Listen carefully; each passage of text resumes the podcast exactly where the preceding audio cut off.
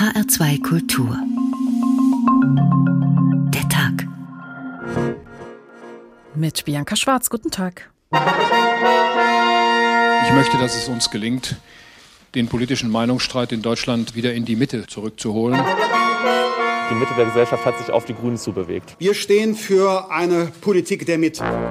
In der breiten Bevölkerung sind die rechtsextremen und auch die menschenfeindlichen Einstellungen zurückgegangen. Es sollte ein Signal der Geschlossenheit werden, des Aufbruchs hin zu neuen Wahlerfolgen der AfD. Ich fürchte, wir werden uns hier heillos zerstreiten. Rausgeflogen aus dem Landtag in Schleswig-Holstein, gerade noch so drin geblieben in Nordrhein-Westfalen und im Saarland. Die Lega Salvinis verlor an fast allen Kommunen Stimmen und wurde von der Rechtsaußenpartei Brüder Italiens überholt.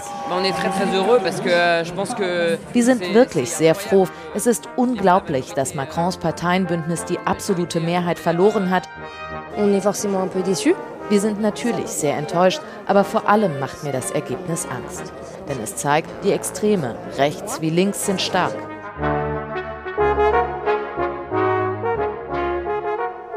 Gestern die Parlamentswahl in Frankreich. Ja, Emmanuel Macron ist nach wie vor Präsident von Frankreich und nein, das war wirklich kein strahlender Tag für ihn und seine Partei und die Mitte der Gesellschaft.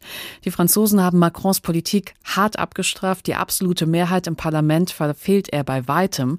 Dafür holen die Parteien am rechten und linken Rand teils historisch gute Werte. In Deutschland könnte die AfD von solchen Ergebnissen momentan nur träumen.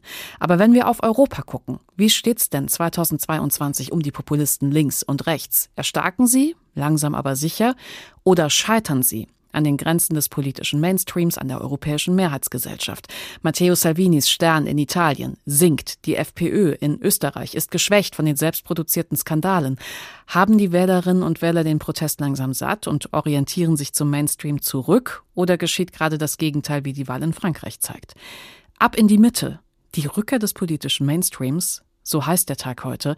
Und was die Ergebnisse der gestrigen Parlamentswahl in Frankreich jetzt für die neuen Machtverhältnisse im Land bedeuten, das fasst Julia Boruta zusammen. Wenige Stunden nach der Niederlage des Macron-Lagers stellt sich die Frage, wer ist eigentlich der wahre Sieger? Das Linksbündnis NUP um Jean-Luc Mélenchon oder der extrem rechte Rassemblement National? Denn selbst die stärkste Kraft innerhalb der NUP, Mélenchons Linksaußenpartei LFI, hat weniger Sitze geholt als der Rassemblement National. Ein Schock für Mélenchon. Ne Wir können nicht den Eindruck entstehen lassen, dass in diesem Land die extreme Rechte gewonnen hat, und sei es auch nur knapp. Traditionsgemäß stünde nun der Vorsitz des mächtigen Finanzausschusses dem Rassemblement National zu. Deshalb ging Mélenchon am Nachmittag in die Offensive. Unser Wahlbündnis NÜP sollte sich als eine Fraktion im Parlament aufstellen, sodass ohne jede Diskussion klar ist, wer in diesem Land die Opposition anführt. Wir müssen auf diese Weise Klarheit und Ordnung im sich abzeichnenden Chaos schaffen. Sobald wir eine geschlossene Fraktion sind, heißt die Opposition im Land NÜP. L'opposition s'appellerait NUP. Laurent Jacobelli, Abgeordneter des Rassemblement National im Departement Moselle, hielt dagegen. Le premier parti d'opposition est très clairement le Rassemblement National. Die erste Oppositionskraft ist klar und eindeutig der Rassemblement National. Ein RN-Wähler ist genauso viel wert wie jeder andere Wähler. Und wenn man uns nun den Vorsitz des Finanzausschusses vorenthalten würde, nur weil wir der Rassemblement National sind, wäre das ein schlimmer, undemokratischer Akt. Doch die Rechten brauchen sich nicht zu sorgen. Schon wenige Minuten nach Mélenchons Vorschlag, eine gemeinsame Fraktion zu bilden, hagelte es Absagen seiner Bündnispartner per Twitter. Während sich die Oppositionsparteien also fetzen, dringt aus dem Élysée nur ohrenbetäubendes Schweigen. Wie soll nun eine handlungsfähige Mehrheit entstehen? Krisensitzung hinter verschlossenen Türen, stundenlang. Am stabilsten wäre eine Allianz mit den konservativen Republikanern, doch die scheinen nicht bereit, eine Koalition mit dem Präsidentenlager einzugehen. Der Republikaner Xavier Bertrand. Wir haben sehr klare politische Vorstellungen, zum Beispiel was die Rente anbelangt, das Justizwesen und die Sicherheit. Jetzt ist es an Macron zu sagen, wie er die Sache sieht. Wir sind keine Blockierer, aber wir sind auch nicht zu kaufen. Ohne uns geht nichts in der Nationalversammlung. Die Republikaner, wenngleich gnadenlos geschrumpft, sind also das Zünglein an der Waage. Wie weit ist der Präsident bereit, auf sie zuzugehen? Würde er ihnen Ministerposten anbieten oder gar seine Premierministerin absetzen, wie es einige Republikaner fordern? Alles ist offen. Nur die Türen des Élysée-Palastes sind weiter fest verschlossen. Und was diese Gemengelage jetzt mit Frankreich in der Zukunft anstellen könnte, das vertiefen wir mit Romy Straßenburg. Sie ist Journalistin, Moderatorin, Autorin und sie lebt und arbeitet seit 2008 in Paris. Guten Abend. Ja, einen wunderschönen guten Abend aus Paris. Frau Straßenburg, Sie haben 2019 schon ein Buch veröffentlicht mit dem Titel Adieu Liberté, wie man Frankreich verschwand. Und zu dem Zeitpunkt gehen Sie schon recht hart ins Gericht mit Präsident Macron, beschreiben ihn als so eine Art Inkarnation einer arroganten, volksfernen Elite, die problemlos zwischen Finanzwelt und Staat hin und her wechselt. Und er gebe vielen Leuten das Gefühl, sie würden nicht mehr gebraucht und daran seien sie selber schuld. Ist das gestrige Ergebnis der Parlamentswahl aus Ihrer Sicht das Resultat von genau dieser Haltung? Ja, auf jeden Fall, das muss man so lesen, denn äh, Macron hat es wirklich nicht geschafft, diese arrogante Haltung, die er oft gegenüber den Franzosen und Französinnen an den Tag gelegt hat, irgendwie abzustreifen oder ihnen zu zeigen, ich kann auch anders, auch wenn er das immer wieder versucht hat, rhetorisch zu machen, aber seine Handlungen haben einfach was anderes gezeigt. Die Politik, die er gefahren hat, die kann man schon unter dem Begriff Startup Nation fassen, die hat er auch selber geprägt, diesen Begriff. Also er will im Prinzip, dass die Leute ihr Schicksal selbst in die Hand nehmen, immer einen Rückzug Rückzug des öffentlichen Dienstes und des Staates. Es muss gespart werden und so diesen Unternehmergeist. Aber das empfinden natürlich viele Leute, die auf dem Land leben, äh, wo es gar keinen Bus mehr gibt, wo es keine Arbeitsplätze mehr gibt, wo es extreme Armut gibt, einfach nur noch als Hohn. Und im Prinzip ist Macron ein Produkt dieses französischen Elitensystems, was sich stetig selbst reproduziert. Wir kennen diese großen, die Grande École, diese Elite-Hochschulen und da bildet sich eben ein Kreis heraus, der dann äh, die Medien, äh, die Wirtschaft, die Kultur und so weiter äh, in den Händen hält und natürlich auch kein Interesse daran hat, dass sich daran irgendwas ändert. Einerseits dieses elitäre System, das Sie gerade beschrieben haben, das ist sicherlich ausschlaggebend, aber es gibt ja auch in Frankreich ein Problem des politischen Systems an sich. Also können Sie bitte kurz erklären, wo es da hakt und wieso von links zum Beispiel auch laut nachgedacht worden ist über eine neue Verfassung und eine sechste Nation? Ja, absolut. Also die fünfte Republik, die wurde ja erdacht im Prinzip um den General de Gaulle herum. Der hat sich ja selbst so ungefähr seine Verfassung geschrieben, wie sie ihm, äh, ja, wie sie ihm zugute kam. Er wollte ein schwaches Parlament und im Prinzip, dass der Präsident die meisten Kompetenzen in den Händen hält, die ganzen Regierungsmitglieder ernennt und dass er im Prinzip durchregieren kann. Und äh, das ist ein vertikales System, was eben doch sehr, sehr viele als nicht mehr zeitgemäß empfinden. Dass es so wenig Mitsprache gibt, dass man zwar einmal jetzt alle fünf Jahre zur Wahl geht und dann äh, einen Präsidenten wählt und später mal noch kurz äh, die Assemblée Nationale, das Parlament durchwinkt mhm. und dann aber nichts mehr passiert. Und ich glaube, aus Deutschland, aus deutscher Sicht fragt man sich immer, warum gehen die Franzosen und Französinnen ständig auf die Straße, machen Rabatz und streiken? Ich glaube, es liegt vor allem daran, dass das politische System ihnen so wenig ja, Möglichkeiten gibt und dass auch das Mehrheitswahlrecht, äh, das, äh, ja, das, also das Mehrheitswahlrecht nicht abbildet, was eigentlich im Land für eine Stimmung ähm, herrscht. Und diese Quittung gab es jetzt ein bisschen bei den Parlamentswahlen. Schauen wir doch da mal auf die Partei von Marine Le Pen. Das hat sicherlich die meisten schockiert. Rassemblement, Rassemblement National, das ist ja heute was ganz anderes als früher Front National. Front National war ja eher so eine unwählbare Angelegenheit. Aber wie hat Marine Le Pen es denn geschafft, ihre Partei jetzt auch mit dem neuen Namen Rassemblement National zu professionalisieren?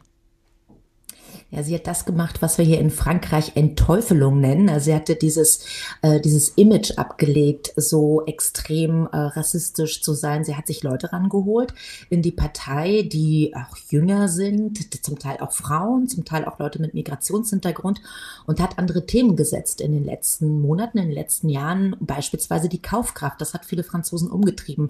Und man darf auch nicht vergessen, dass sie doch, was zahlenmäßig äh, die Wählerschaft angeht, äh, sehr, sehr große Erfolge gefeiert hat. Nur bislang war es eben für sie schwierig, in dieser Stichwahl äh, ihre Kandidaten anzubringen, weil dann im Zweifelsfall dann doch wieder für den Gegenkandidaten oder Kandidatin gestimmt wurde. Und dieses Mal war es aber anders. Das heißt, ihre Leute konnten sich auch in der Stichwahl teils durchsetzen gegen Macrons Leute oder gegen auch diese neue Fraktion der Linken. Und das ist das, die große Überraschung. Und jetzt wird es wirklich äh, ziemlich schwierig, gegen diese Leute, ähnlich wie in der AfD, in der Nationalversammlung äh, vorbeizuregieren. Denn die wollen jetzt natürlich ihre eigenen Vorschläge und ihre Politik auch mal umgesetzt sehen. was ja so, ich sag jetzt mal, das gute alte Frankreich ausgezeichnet hat, ist ja auch so eine ähm, gewisse Gelassenheit der Französinnen und Franzosen.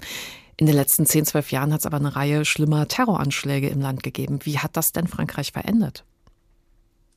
Ja, also das Buch heißt ja nicht umsonst Adieu Liberté und ich glaube, wer äh, von unseren deutschen Hörern und Hörerinnen in den letzten Jahren mal in Frankreich war, der hat schon festgestellt, dass es eine extreme Präsenz von den Sicherheitskräften gibt, dass die Armee, die Polizei äh, hier eine, eine ganz andere äh, Präsenz hat. Ja, und das ist tatsächlich so, dass im, in der Bevölkerung oft eine große Verunsicherung geherrscht hat. Und aus diesem Grund äh, hat man eine repressivere Politik gefahren, hat versucht hier, ich will man sagen, ähm, auch aufzuräumen. Und wir haben es dann deutlich gesehen bei den Gelbwesten zum Beispiel. Da ist ja was explodiert, was schon lange äh, geschwelt hat. Aber die Reaktion des Staates war ähnlich wie bei den Terroranschlägen eben sehr hart. Und da hat Frankreich auch ein sehr unschönes Gesicht gezeigt, was überhaupt nicht zu dem Savoir-vivre und zu der Leichtigkeit äh, passt, die wir uns vielleicht immer vorstellen. Hm. Aber das heißt ja auch, so wie Sie das gerade beschreiben, die Gesellschaft wird immer pluralistischer, aber das politische System bildet das eigentlich gar nicht ab. Und deswegen sind die Menschen dauernd sauer und auf der Straße. Naja, man muss jetzt die Parlamentswahlen wiederum, kann man auch ein bisschen anders äh, äh, interpretieren, denn wenn die einen sagen, oh mein Gott, Frankreich ist jetzt gar nicht mehr zu regieren, weil es gibt so verschiedene unterschiedliche zersplitterte Kräfte, könnte man auch sagen, eigentlich bildet es nur ab, äh, dass es in Frankreich so unterschiedliche Meinungen, Ansichten und politische Strömungen gibt. Nur im Gegensatz zu Deutschland, wo wir diese Politik des Kompromisses haben und der Koalition, ist es hier im Prinzip ausgeschlossen, dass die einen mit den anderen zusammenarbeiten. Insofern wird es für Macron jetzt schwierig. Also an und für sich ist Pluralität im politischen System gar kein Problem, wenn man trotzdem schafft, dann zu Regierungsbündnissen zu kommen, die irgendwie handlungsfähig sind. Aber das ist eben äh, so unglaublich schwierig. Und ich glaube, die, ähm, die inneren Konflikte, die sind vielleicht gar nicht so groß, wie es jetzt durch die Wahlergebnisse scheint. Denn was die äh, Menschen ganz links und ganz rechts äh, am Rand vereint, ist ja eine große Unsicherheit und eine große Angst vom sozialen Abstieg, die jetzt natürlich durch die Krisen, die sich häufen, noch vergrößert wird. Aber die herrschende Politik und vor allen Dingen die Politik der Mitte, äh, über die wir heute reden in der Sendung, ähm, die kann diese Ängste nicht mehr nehmen. Und da hat Macron leider äh, auch sein, seines dazu getan, denn er hat lange Zeit gesagt, es gäbe zu seiner Politik keine Alternativen. Es gäbe nur das Vernünftige, das Machbare der Mitte. Mhm. Und das verstehen die Franzosen halt häufig nicht und wollen etwas anderes. Romy Straßenburg, vielleicht zum Abschluss noch einmal ganz schnell. Ich meine, wir sind jetzt erst einen Tag nach der Parlamentswahl, aber sehen Sie schon, wer sich jetzt wie positioniert, positioniert hat in den letzten Stunden für die nächsten Wahlen? Es ist verrückt, weil es ist ja mitunter ganz schön viel Mathematik dabei. Also es wird jetzt gezählt, wie viele Sitze hat wer und wer müsste mit wem eventuell ein Regierungsbündnis eingehen. Und hier und da, ob jetzt auf Twitter, das haben wir gerade gehört, oder äh, schon in den Interviews, gibt jetzt äh, Macron eine Absage und sagt, will er nicht. Also insofern ähm, wird es gerade extrem schwierig und es sieht so aus, als würde es sich im Endeffekt dann je nach dem Gesetz, was gerade äh, eingebracht wird, äh, als würde sich Macron darum bemühen müssen, Partner für bestimmte Gesetze zu finden. Und jetzt kann man sich vorstellen, wenn es jetzt ein Gesetz gibt, was zum Beispiel zum Thema Sicherheit oder zum Thema ähm, Finanzpolitik ähm, äh, herangezogen wird, dann könnte man sich auf dem rechten Spektrum äh, Bündnisse suchen. Und wenn es jetzt darum geht, gesellschaftspolitische, progressive Projekte durchzubringen, könnte man halt darum bitten, dass die Linke einen die Stimmen gibt. Aber es ist immer sozusagen ein Hausieren bei den anderen Parteien, um überhaupt irgendwas auf die Beine zu stellen. Das macht das Regieren sehr sehr, sehr schwer und das ist kaum vorstellbar, dass jetzt wirklich große äh, Gesetzesvorhaben durchgebracht werden, die dann Frankreich tatsächlich auch zukunftsfähig machen. Und es ist schon für Europa kein besonders gutes Signal. Vielen Dank, Romy Straßenburg. Sie ist Autorin und Journalistin und ihr Buch heißt Adieu Liberté, wie man Frankreich verschwand, bekommen Sie im Ullstein Verlag. Die nikomachische Ethik, das ist das Hauptwerk von Aristoteles. Und Aristoteles hat sich schon vor weit über 2000 Jahren mit ähnlichen Themen rumgeschlagen wie wir auch. Er hat sich intensiv Gedanken gemacht um die Mitte. Was definiert eigentlich die Mitte? Bei den Affekten der Furcht und der Zuversicht ist der Mut die Mitte. Wer hier durch Übermaß fehlt, heißt tollkühn. Wer aber durch ein Übermaß von Furcht und einen Mangel an Zuversicht fehlt, heißt feig. In Geldsachen, im Geben wie im Nehmen, ist die Mitte Freigebigkeit. Das Übermaß und der Mangel Verschwendung und Geiz. Und zwar so, dass beide Fehler beide Extreme aufweisen, jedoch umgekehrt zueinander. Der Verschwender gibt zu viel und nimmt zu wenig. Der Geizige dagegen nimmt zu viel und gibt zu wenig. Auch bei dem Zorne gibt es ein Übermaß, einen Mangel und eine Mitte. Wir wollen den Menschen, der die Mitte einhält, sanftmütig nennen. Von den Extremen soll der, der das zu viel hat, zornmütig und sein Fehler Zornmütigkeit heißen. Wer zu wenig hat, etwa temperamentlos. Ein Auszug aus der nikomachischen Ethik von Aristoteles, gleich noch ein bisschen mehr dazu. Ab in die Mitte, die Rückkehr des politischen Mainstreams, so heißt der Tag heute, und in keinem anderen Land in Westeuropa haben Populisten so einen Erfolg wie in Frankreich und in Italien. Und deswegen schauen wir jetzt von Frankreich nach Italien und schalten zu unserem Korrespondenten Jörg Seiselberg. Guten Abend. Schönen guten Abend. In Italien haben ja gerade die wichtigen Kommunalwahlen stattgefunden. Wie geht's den Populisten jetzt denn so? Ja, nicht so doll. Äh, gerade die Fünf-Sterne-Bewegung, die ja mal stärkste populistische Partei in Europa war, bei den letzten Parlamentswahlen, in Klammern, die sind gerade mal vier Jahre her, haben sie über 30 Prozent erreicht. Jetzt bei den Kommunalwahlen, da blieben sie bei 2,1 Prozent stehen, also ein unfassbarer Absturz. Hier hat sich die Regierungsbeteiligung negativ ausgewirkt, interne Streitigkeiten, Enttäuschungen bei vielen Wählern dass äh, diejenigen, die man gewählt hat, dann doch in der Regierungsverantwortung zeigten, dass sie der Aufgabe nicht gewachsen sind. Und äh, das mit den erwähnten Streitigkeiten in der Partei führten dazu, dass sie jetzt, äh, wie gesagt, bei 2,1 Prozent liegen. Auch ein großer Verlierer die Lega von Matteo Salvini, die nur ein einstelliges Ergebnis einfuhr. Also das sind wirklich die beiden großen Verlierer dieser beiden Kommunal, äh, dieser Kommunalwahlen. Man könnte jetzt denken, ist ja schön, damit äh, sind die Populisten äh, weg vom Fenster und die Mitte hat gewonnen. Das ist nicht ganz so, denn sehr viele der Stimmen, vor allen Dingen von der Lega, aber auch von den Fünf Sternen, sind rübergegangen zur Rechtsaußenpartei Brüder Italiens, äh, die Partei, die sich immer noch nicht äh, klar vom Faschismus distanziert, die ja anknüpft auch äh, an ein gewisses Erbe von neofaschistischen Parteien hier in Italien. Die ist derzeit die stärkste politische Kraft in Italien, äh, liegt bei 22 Prozent in Umfragen, hat auch äh, sehr viele Erfolge erzielt in der Kommunalwahl. Also es gibt in der Tat ein Abschmelzen der bislang wirklich dominierenden großen populistischen Parteien, aber viele Wähler gehen nach rechts außen. Auch die Demokraten der äh, Demokratischen Partei in der Mitte wachsen, aber letztendlich ist es eine Verschiebung von den Populisten, wenn man so will, nach rechts außen. Hm. Mit welchen Themen versuchen denn die Populisten gerade zu punkten? Also die beiden erwähnten populistischen Parteien Lega und Fünf-Sterne-Bewegung versuchen das derzeit mit dem Thema Waffenlieferungen an die Ukraine. Das ist ein ganz dominierendes äh, Thema derzeit hier in der politischen Debatte und sowohl die Fünf-Sterne-Bewegung als auch die Lega sagen Nein zu weiteren Waffenlieferungen. Dazu muss man wissen, dass Italien insgesamt schon deutlich zurückhaltender war bei Waffenlieferungen als beispielsweise Deutschland. Also nur ein Drittel äh, dessen, was Deutschland gemacht hat, äh, hat Italien jetzt in Sachen Waffenlieferungen für die Ukraine getan. Nichtsdestoweniger äh, versucht man hier jetzt politischen Profit zu schlagen aus der Debatte, ob es da weitere Unterstützung geben soll. Und da ja, schielen beide Parteien so ein bisschen darauf, dass es eine gewisse Kriegsmüdigkeit schon gibt in Italien äh, angesichts äh, der steigenden Preise, angesichts äh, der äh, ja, teuren Energie, äh, teures Benzin, teures Gas, dass viele äh, Sympathien haben für die Parole, ja, wir brauchen jetzt endlich Frieden, wir müssen Friedensgespräche anfangen. Und da stehen vor allen Dingen Matteo Salvini auf der einen Seite, der Führer der Lega, und auf der anderen Seite der ehemalige Ministerpräsident Conte der Fünf-Sterne-Bewegung sehr weit vorne, setzen damit auch den Ministerpräsidenten Draghi unter Druck in der, in der Hoffnung, dass dieses im Moment in Italien sehr populäre Thema Stimmen wieder zu den Populisten zurückbringen kann. Das ist ja jetzt gerade, was Sie, was Sie zuletzt gesagt haben, eigentlich insofern ziemlich spannend, weil Regierungschef Mario Draghi, der steht im Moment ganz gut da. Also haben die Italiener durchaus auch wieder Gefallen an, an seriöser, an unaufgeregter Politik gefunden und ist das sein Verdienst?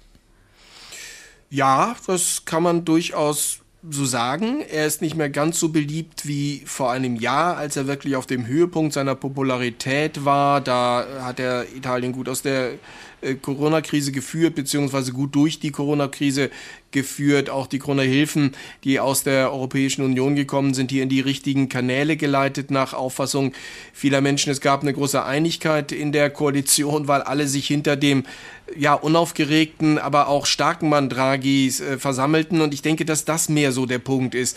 Das Unaufgeregte wird in der Tat geschätzt, aber auch die Tatsache, dass er als starker Mann, als entscheidungsstarker Mann aufgetreten ist, das ist etwas schon, was in Italien durchaus beliebt ist. Äh, das hat dazu beigetragen, dass ihm in der Regierungskoalition äh, viele folgten. Jetzt aber, ja, sind so am Horizont die nächsten Parlamentswahlen äh, in Sicht und da scheren aus der Regierungskoalition immer mehr Parteien aus. Gerade die Populisten, wie erwähnt, versuchen jetzt Punkte zu machen mit der Diskussion Waffenlieferungen. Trotzdem, trotz aller Schwierigkeiten, und das ist schon bemerkenswert, ist Draghi mit jetzt aktuell, habe ich gelesen, 52 Prozent Zustimmungs, 52 äh, Prozent Zustimmung immer noch deutlich besser platziert in den Umfragen als viele, viele andere Ministerpräsidenten vor ihm. Also grundsätzlich ist es schon richtig, dieser unaufgeregte, auch entschlossene Regierungsstil Draghis hat sich ausgezahlt. Jörg Sesselberg, zum Schluss vielleicht noch ganz kurz die EU und die Europäische Zentralbank als Feindbild. Das ist ja so ein ganz beliebtes Instrument der Populisten. Funktioniert das in Italien noch? In Maßen, Europa ist in der Tat beliebtes Feindbild immer gewesen. Salvini versucht es jetzt gerade in der Diskussion um die Annehmung des Leitzinses wieder zu beleben, aber man merkt schon, dass äh, die Corona-Hilfen in Italien positiv gewirkt haben. Also der große, die große Anti-EU-Stimmung, die wir vor ja, knapp zwei Jahren im Land hatten, die gibt es nicht mehr so. Den Populisten fällt es schwerer, mit äh, einer Anti-EU-Politik Punkte zu machen, als es vor den Corona-Hilfen der Fall gewesen ist. Jörg Sasselberg ist unser Korrespondent in Rom. Vielen Dank. Und wir lassen den Blick weiter über Europa schweifen und sprechen mit Hans-Jürgen Bieling. Er ist Professor für Politik und Wirtschaft am Institut für Politikwissenschaft der Eberhard Karls Uni in Tübingen. Guten Abend. Ja, guten Abend, Frau Schwarz. Jetzt hat Frankreich ja mit der gestrigen Parlamentswahl sehr klar gemacht, dass die politische Mitte zumindest momentan nicht mehr das ist, was die meisten Französinnen und Franzosen uneingeschränkt unterstützen können. In welchen europäischen Ländern sehen Sie denn da eine ähnliche Entwicklung? Ja, also mit der politischen Mitte ist das so eine Sache. Ne? Also wenn jetzt die etablierten Parteien in Frankreich, die lange Zeit die politische Mitte repräsentiert haben, nicht mehr da sind und andere da reinstoßen, also Macron mit En Marche hat das ja gemacht. Und das Linksbündnis von Mélenchon hat ja im Prinzip auch eine Reihe von äh, sozialistischen Ideen und Kräften in sich aufgenommen, so wie die Grünen. Also das finde ich mhm. nicht so ganz leicht zu sagen, dass die Mitte da einfach bröckelt äh, und nicht mehr vorhanden ist. Aber sie konfiguriert sich neu unter durchaus instabileren Situationen. Und man kann sehen, dass es einige Länder gibt, äh, wo die Mitte relativ entschwunden ist oder das, was man häufig als politische Mitte bezeichnet und ähm, eine starke Polarisierung vorhanden ist. Also wenn man vor allen Dingen nach Osteuropa schaut, äh, nach Polen oder nach Ungarn, da kann man das sehr deutlich erkennen. Jetzt hatten Sie eben gesagt, dass die Mitte sich eigentlich so ein bisschen anders verteilt. Also dass Ideen, die dem politischen Mainstream angehörten, sich auch eher ein bisschen rechts und links ansiedeln lassen. Ist das was, was Sie dann eben, wie Sie gerade sagten, jetzt Ungarn, Polen, was auch diese Länder betrifft? Oder haben wir da nochmal eine ganz andere Gemengelage? Also es gibt eine Reihe von Unterschieden in unterschiedlichen Regionen in Europa. Ne? Also man wird beim, beim Rechtspopulismus häufiger zwischen den nordischen, den südeuropäischen Ländern unterscheiden und dann nochmal bei den osteuropäischen Ländern. Und in Osteuropa hat man, obwohl jetzt äh, 1989, 90 äh, schon einige Zeit vorbei ist, immer noch eine relativ größere Fluidität im politischen System. Und man kann beobachten, dass aber auch schon zuvor in den westeuropäischen Gesellschaften nicht mehr bloß zwei Parteien bestimmt sind. Äh, in Deutschland war das immer ein zweieinhalb Parteien-System mit der FDP, sondern dass dann neue Kräfte mit hinzugekommen sind und wir mittlerweile von vier, fünf, sechs, sieben Parteien auch in fast allen Ländern sprechen können. Und dann kommt noch mal ein Sonderfaktor mit hinzu, der das etwas moderiert. Ähm, das hat auch mit der institutionellen Beschaffenheit und dem Wahlsystem zu tun. Also dass Mehrheitswahlsysteme dieser ähm, ja, Mehrparteienfamilie noch mal eher entgegengewirkt haben, weil natürlich bei, beim Mehrheitswahlrecht äh, dann häufig bloß die Siegerparteien das Mandat äh, erhalten.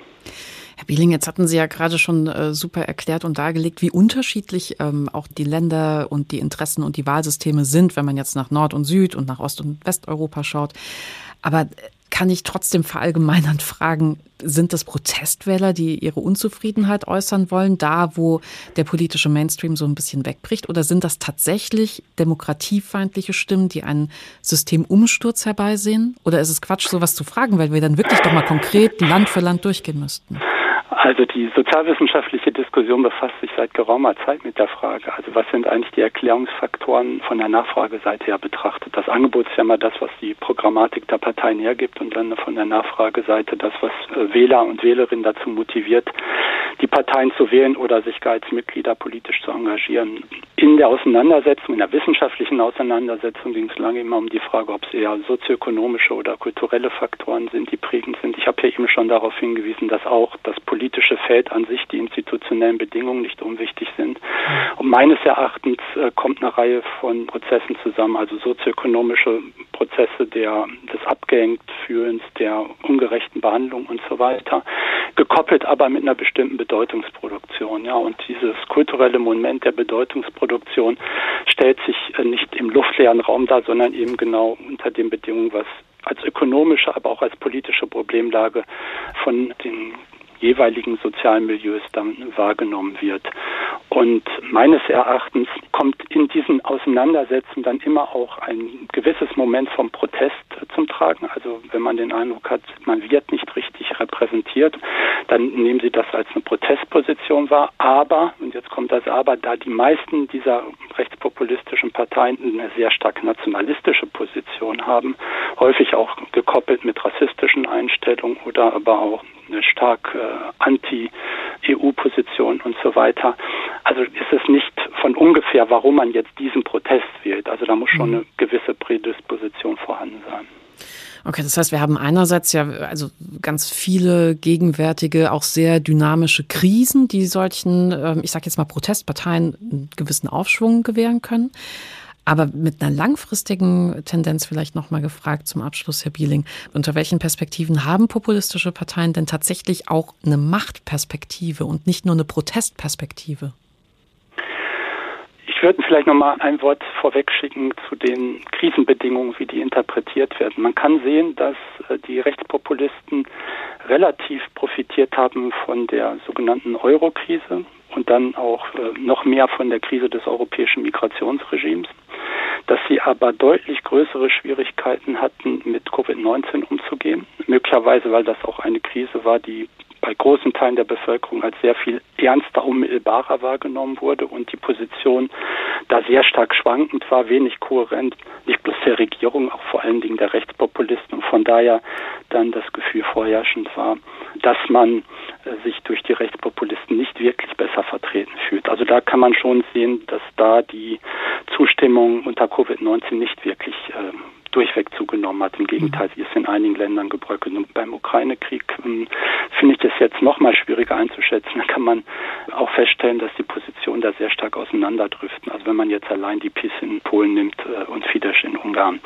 Also das ist noch viel zu frisch, äh, um das jetzt einigermaßen einschätzen zu können. Aber ich gehe mal davon aus, dass die Konsequenzen, die diese Krisenprozesse, auch das Management der Covid-19-Strategie und die Bearbeitung, Bewältigung des Ukraine-Kriegs einschließlich der Unterbrechung von Lieferketten, dass äh, die inflationären Prozesse, die dadurch stimuliert werden, dass sie nicht so ohne weiteres ähm, bewältigt werden können ebenso wie die nochmals angestiegenen öffentlichen Schulden und dass da weitere Verteilungskämpfe auf uns zukommen, sodass da weitere Perspektiven auch für rechte Parteien sich möglicherweise ergeben.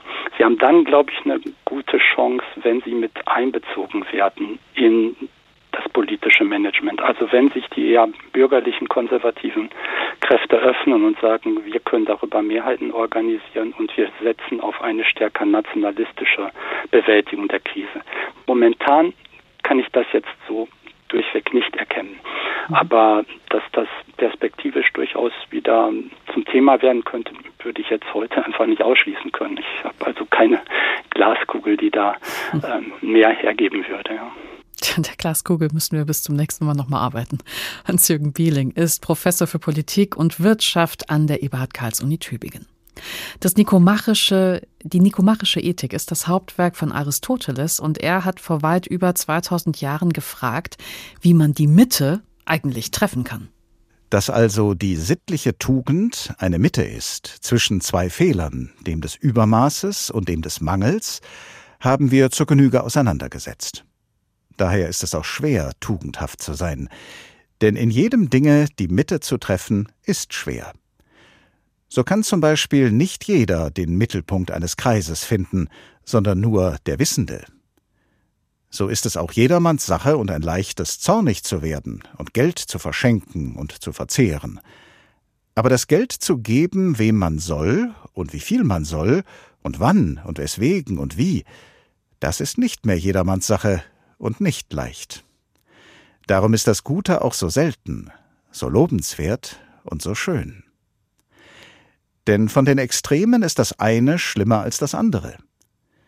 Da es nun schwer ist, das Mittlere ganz genau zu treffen, so muss man nach dem Sprichwort mit der zweitbesten Fahrt zufrieden sein und das kleinere Übel wählen. Wohin jedoch unsere Neigung steht, verrät unsere besondere Art, Lust und Unlust zu empfinden. Da müssen wir uns mit eigener Anstrengung auf die andere Seite zu bringen suchen, denn indem wir so dem Verkehrten recht weit aus dem Wege gehen, werden wir zur Mitte gelangen. Ein Auszug aus der nikomachischen Ethik von Aristoteles. Ab in die Mitte, die Rückkehr des politischen Mainstreams, so heißt der Tag heute, und wir schauen jetzt auf den rechten Rand in Deutschland. Die AfD hat ihren Parteitag im sächsischen Riesa am Wochenende vorzeitig beendet, nach einem langen Streit über die Außen- und Europapolitik. Zuvor hatte das neue Führungsduo Weidel-Kruppalla Niederlagen gegen das rechtsextreme Höckelager hinnehmen müssen. Philipp Prost fasst zusammen. Großer Jubel, vor allem im äußerst rechten Lager der AfD. Neben Tino Kruppalla und Alice Weidel an der Spitze sind auch zahlreiche Mitglieder vom rechten Rand der Partei in den neuen Bundesvorstand gewählt worden. Als heimlicher Strippenzieher im Hintergrund gilt Björn Höcke.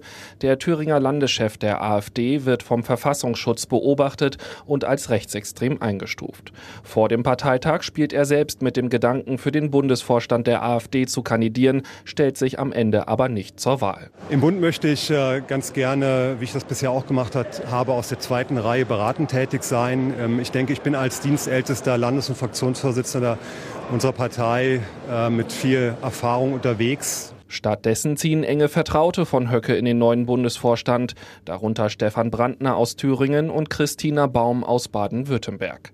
Anders als im alten Bundesvorstand der AfD hat das rechtsextreme Lager rund um Höcke auch von den übrigen Vorstandsmitgliedern kaum noch Gegenwind zu erwarten.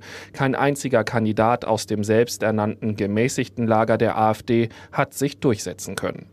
Dass die Partei weiter gespalten ist, zeigt das Wahlergebnis von Parteichef Tino Kruppalla. Zwar ist er im Amt bestätigt, erhält aber nur 53 Prozent der Stimmen. Knapp die Hälfte der Delegierten ist gegen ihn. Natürlich ist immer die Person, die ganz vorne steht, die, an der man sich am meisten abarbeitet. Das haben auch die Delegierten getan. Ich nehme natürlich auch das mit Demut zur Kenntnis und ich werde in den nächsten zwei Jahren genau daran arbeiten, dass es weitere und bessere Ergebnisse auch mit mir an der Spitze gibt. Zuvor hat sich Kruppalla viel Kritik anhören müssen. Die Delegierten fordern Erklärungen für die schlechten Wahlergebnisse der AfD und die fehlende Führung innerhalb der Partei. Fundierte Antworten blieb der Parteichef schuldig, von Selbstkritik kaum eine Spur. Diesen Frust wollte der Brandenburger Bundestagsabgeordnete Norbert Kleinwächter für sich nutzen. Er kandidiert gegen Kruppalla, doch mehr als einen Achtungserfolg erreicht er nicht. Mit 36 Prozent scheitert Kleinwächters Versuch, Kruppalla zu stürzen. Tino Kruppalla hat mit 53 Prozent einen Vertrauensbeweis bekommen, aber eben auch mit einem Hinweis, ähm, dass einige Dinge so nicht weitergeführt werden sollten. Und ich hoffe, dass er sich das sehr zu Herzen nimmt. Das ist der bekannte Denkzettel. Mehr als dieser Denkzettel bleibt nicht. Ursprünglich stand Kleinwächter an der Spitze des selbsternannten gemäßigten Lagers, das einen Richtungswechsel innerhalb der Partei wollte. Doch auch inhaltlich setzt sich der Rechtsextremist Björn Höcke in kleinen Schritten durch.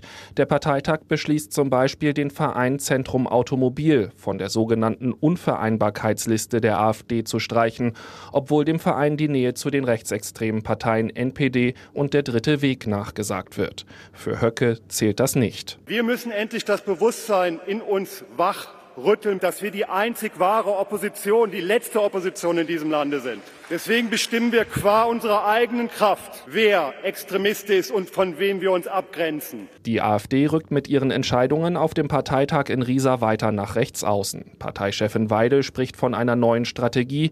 Der Bundesvorstand werde in den nächsten Tagen an der künftigen Positionierung der Partei arbeiten.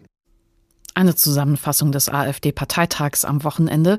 Professor Wolfgang Merkel ist Politikwissenschaftler am Wissenschaftszentrum Berlin und er beschäftigt sich zum Beispiel wegen des Rechtspopulismusbarometers schon lange intensiv mit der AfD. Guten Abend.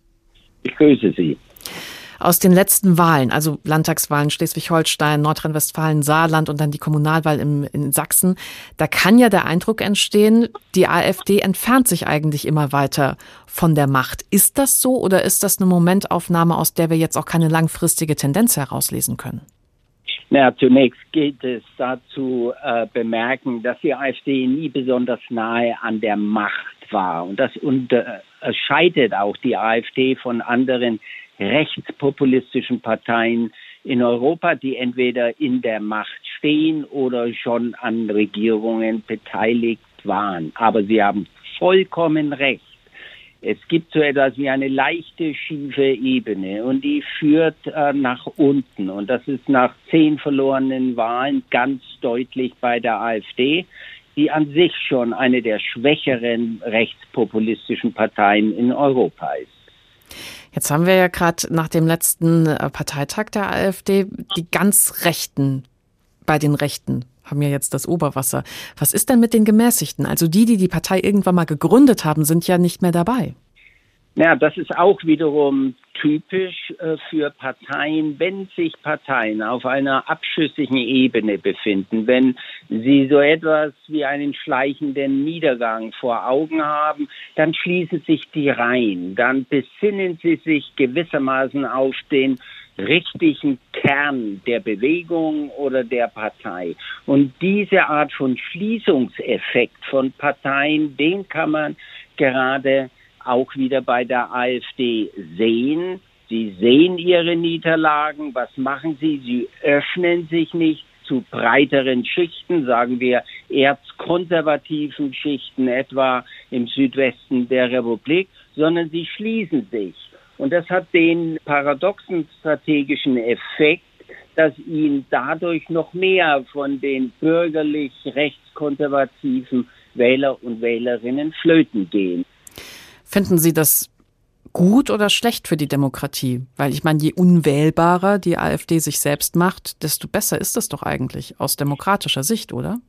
Naja, da haben wir wie so oft ein ambivalentes Phänomen. Sie haben wiederum äh, recht, wenn man sagt, naja, je stärker sie sich radikalisieren, je stärker sie in Richtung NPD marschieren, um mal einen entsprechenden Ausdruck zu verwenden, umso geringer wird die Attraktivität für breitere Wählerschichten. Und damit wird gleichsam auf demokratische Art und Weise ein Rechtspopulismusproblem entsorgt. Wir wissen aber nicht, ob die Zeiten immer so bleiben, wie sie gegenwärtig sind. Dramatischere Krisen könnten dann aber wieder solche Parteien stärker in den Fokus der Wähler und Wählerinnen hineinbringen. Also sagen wir, es geht mit der Wirtschaft problematisch nach unten. Wir erleben eine Krise, die etwa gekoppelt wäre mit einer Flüchtlingskrise. Das wären natürlich die Glanzzeiten für solche semidemokratischen Parteien. Da leben sie wieder auf. Aber prinzipiell bin ich der Meinung, es ist eher eine gute Nachricht für die Demokratie, dass hier der Anstieg des Rechtspopulismus von 10 Prozent bei der AfD nicht etwa in italienische, französische und gar nicht zu reden von ungarischen Höhen geht. Mit der Wahl von Tino Kropalla und Alice Weidel gibt es ja jetzt wieder eine Doppelspitze bei der AfD, aber es wurde eben auch beschlossen, dass es in der Zukunft möglich sein soll, dass nur noch eine starke Frau oder ein starker Mann die Partei führen. Und das könnte ja natürlich ein Podest sein für den rechtsextremen Björn Höcke. Da ist immer diese fast mythische Figur, wahrscheinlich überhöhen wir sie etwas, im Hintergrund. Tatsächlich hätte er gegenwärtig nicht hinreichend Stimmen, selbst in der radikalisierten Partei. Aber jemand wie Höcke könnte schon etwas weiter denken und sagen, naja, die Zeiten müssen nicht immer so bleiben. Und wir erleben ja einen Rückgang der gemäßigteren Gruppen innerhalb der AfD. Und insofern könnte das sozusagen eine Lagerungsentscheidung sein, dass man sagt, naja, wenn die Zeiten besser werden, dann sind wir aber präsent und dann sind wir konzertiert präsent. Wir, äh, die äh, der Flügel oder das, was an radikalen Kräften da weiter in der AfD sich tummelt. Es würde auch zu einer rechtspopulistischen Partei passen, äh, einen Führer. Und ich sage da sehr bewusst in dieser mhm. Begrifflichkeit zu haben, das ist eine Partei, die im Grund angewiesen ist auf charismatische Figuren und das ist ja eine der ganz großen Schwächen. Herr Kopala ist alles andere als eine charismatische Figur. Er ist nicht Le Pen oder ist nicht Orban in Ungarn, sondern er ist eine eher klägliche politische Figur, die nach außen hin überhaupt nicht ausstrahlt. Und das ist zusätzlich ein Führungsproblem einer Partei, die gerne starke Führungskraft für sich reklamiert. Jetzt haben ja bei der AfD Fraktionsspitze und Parteispitze das gleiche Personal mit Krupalla und Weidel in Doppelfunktion. Bedeutet das eigentlich irgendwas für die Landesverbände? Das kann ich nicht so sehen. Die Landesverbände, wenn ich das richtig sehe, machen so und so häufig das, was sie wollen. Und wenn sie schwache Führungsspitzen haben, und das haben sie schon seit einiger Zeit in der AfD und jetzt erst recht, äh, dann haben die überhaupt keinen Durchgriff mehr auf die Landesverbände. Und man darf sich natürlich nicht vorstellen, dass Tino Kropala Höcke in Thüringen irgendetwas sagen kann. Da sind die relativ unabhängig im Gegenteil, Thüringen hat die Truppen im Vorstand jetzt ganz offensichtlich verstärkt. Eine Art von äh, Wiedergängerfigur oder in, in nächster Nähe zu Höcke befindliche Politiker wie Herr Brandner spielt hier sicherlich auch eine wichtige Rolle.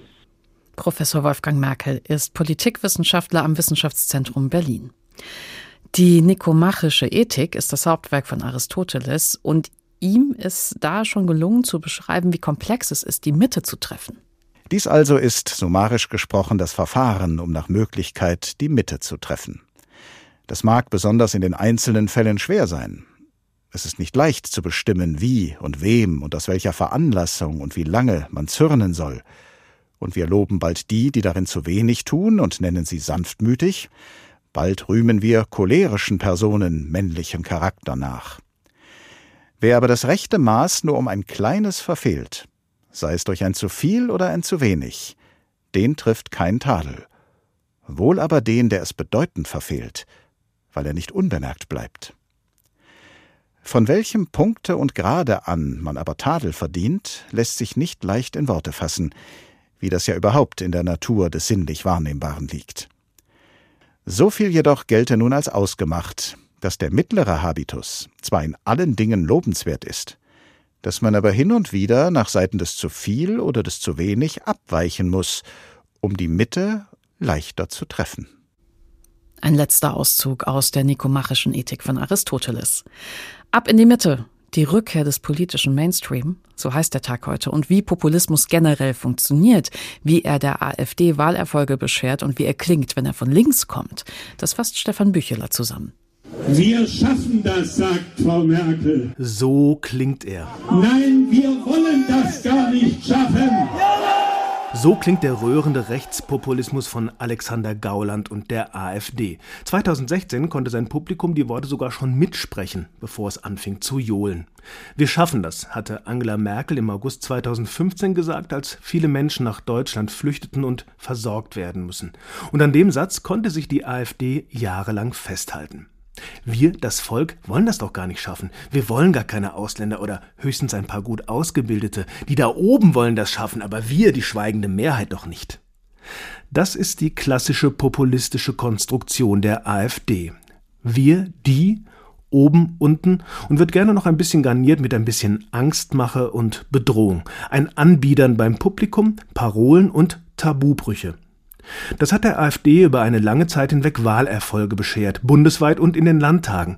Aktuell läuft's nicht mehr so gut, rausgeflogen aus dem Landtag in Schleswig-Holstein, gerade noch so drin geblieben in Nordrhein-Westfalen und im Saarland. Und selbst bei den Kommunalwahlen in Sachsen lief es schlechter als erwartet. Was ist also los mit dem Populismus, dem Rechtspopulismus? Reicht das dem Volk aufs Maul schauen und ihm danach den Mund reden auf Dauer nicht? Oder haben andere Parteien das Prinzip Populismus längst verstanden und nutzen es besser für sich? Klar ist, den Populismus haben die Rechten nicht gepachtet. Der funktioniert auch aus der Gegenrichtung. Und zwar so. Jetzt haben wir eine Fehlentwicklung, die ein Ergebnis des Neoliberalismus ist. Eine Minderheit von Beziehern von Gewinneinkommen und Vermögenseinkommen sahnt den ganzen Wohlstandszugewinn ab. Na, kennen Sie den noch? Die große Mehrheit des Volkes wird nicht beteiligt. Genau, Oskar Lafontaine war das als Vorsitzender der Linkspartei. Populismus in Reinkultur. Wir, die Mehrheit des Volkes, einige wenige sahen ab und der Neoliberalismus ist der Sündenbock. Lafontaine konnte das längst und der Söder, also Bayerns Ministerpräsident, kann's auch. Ein bisschen subtiler sogar. Als es um den Kanzlerkandidaten ging, um Laschet oder Söder, da inszenierte er sich als der Mann, den das Volk will. Wenn wir nicht mal zwei, drei Tage Zeit haben, in dieser zentralen Frage uns zu überlegen, was das Richtige ist und hineinzuhorchen in die Basis, in die Tausenden von Unionsleuten und vor allen Dingen, wir sollten auch die Bevölkerung nicht vor den Kopf stoßen. Ich, Markus Söder, der Mann des Volkes gegen das Parteiestablishment, das ignoriert, was die normalen Menschen wollen. Woran erinnert mich das? Ach ja, mit diesem Modell ist der Populist Donald Trump Präsident der Vereinigten Staaten geworden. Bei Söder hat's nicht funktioniert und dennoch steht er für so etwas wie einen Populismus der Mitte. Dazu gehört auch der Tankrabatt. Solche teuren Subventionen passen überhaupt nicht zu einer liberalen Wirtschaftspolitik und dennoch werden sie von Christian Lindner vertreten. Und sogar die Grünen haben den Tankrabatt abgenickt, obwohl sie den Verbrauch fossiler Brennstoffe doch eigentlich einschränken wollen. Das zu betonen und sich dann querzustellen, wäre aber in der aktuellen Situation nicht sonderlich populär gewesen. Populismus können sie also alle, es klingt nur immer ein bisschen anders. Und das funktioniert auch, wenn dann wieder verantwortungsvoll politisch gehandelt wird, wenn Probleme nicht nur benannt, sondern auch gelöst werden. Alleine nutzt sich Populismus offensichtlich irgendwann ab. Populismus funktioniert gerade bei älteren Wählern besonders gut. Das ist ein Ergebnis, das spucken immer mal wieder Umfragen und Studien raus. Was ist dann also mit den jungen Leuten? Wählen die den Populismus irgendwann einfach weg? Oder stimmt dieser Eindruck halt einfach gar nicht?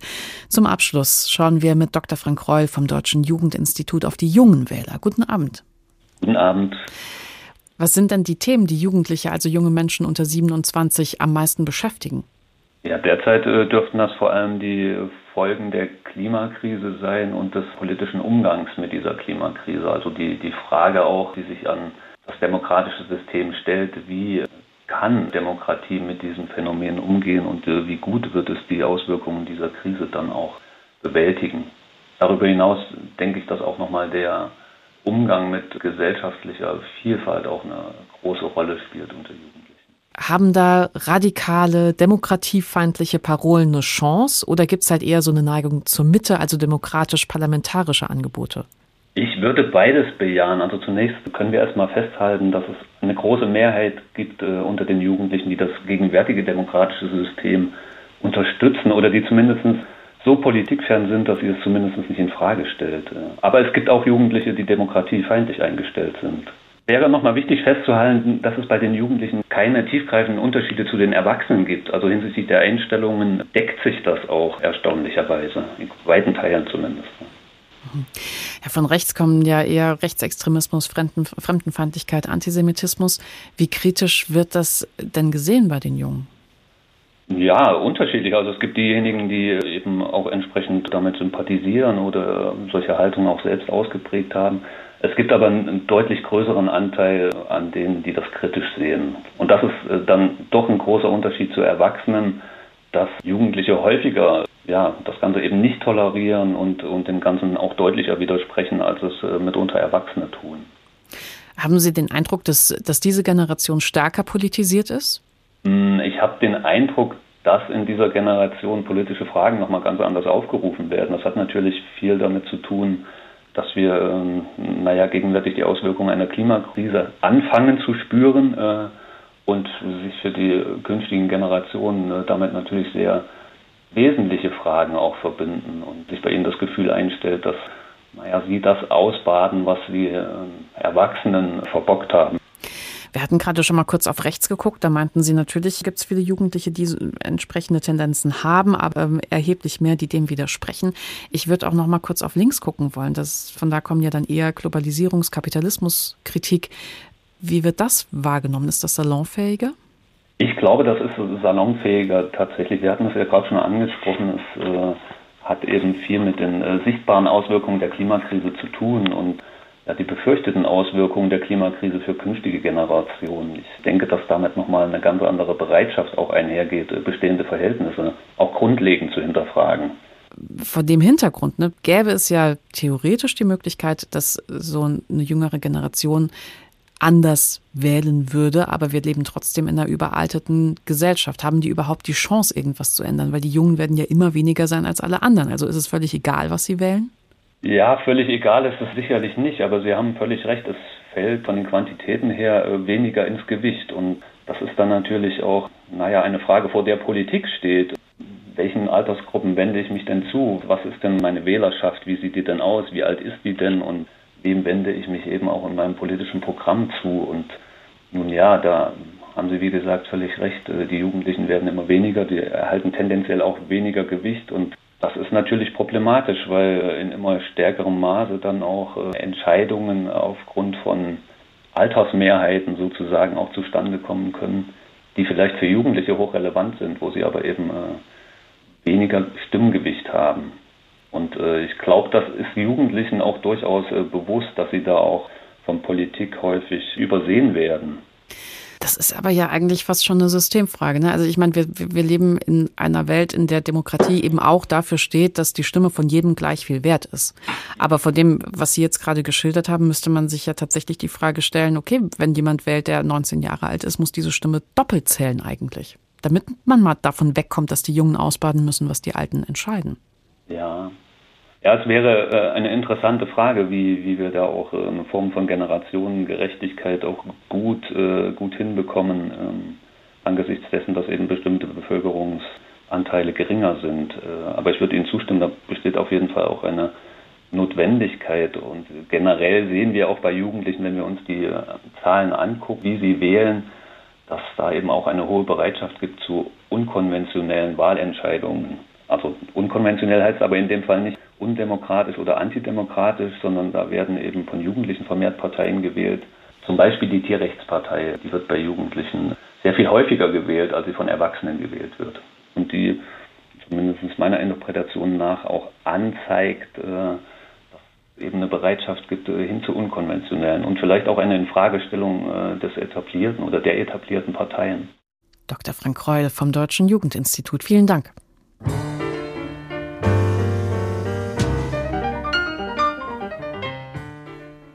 Ab in die Mitte. Die Rückkehr des politischen Mainstream? Das war der Tag heute. Mit der Erkenntnis, so richtig flächendeckend zurück in die Mitte geht es nicht. Ob rechter oder linker Populismus funktionieren, das kommt auf Land und Region an, auf dynamische Krisen und wie auf sie reagiert wird, auf starke Führungspersönlichkeiten. Aber dass der Populismus flächendeckend erstarkt, ja, das wäre auch ein völlig falscher Rückschluss.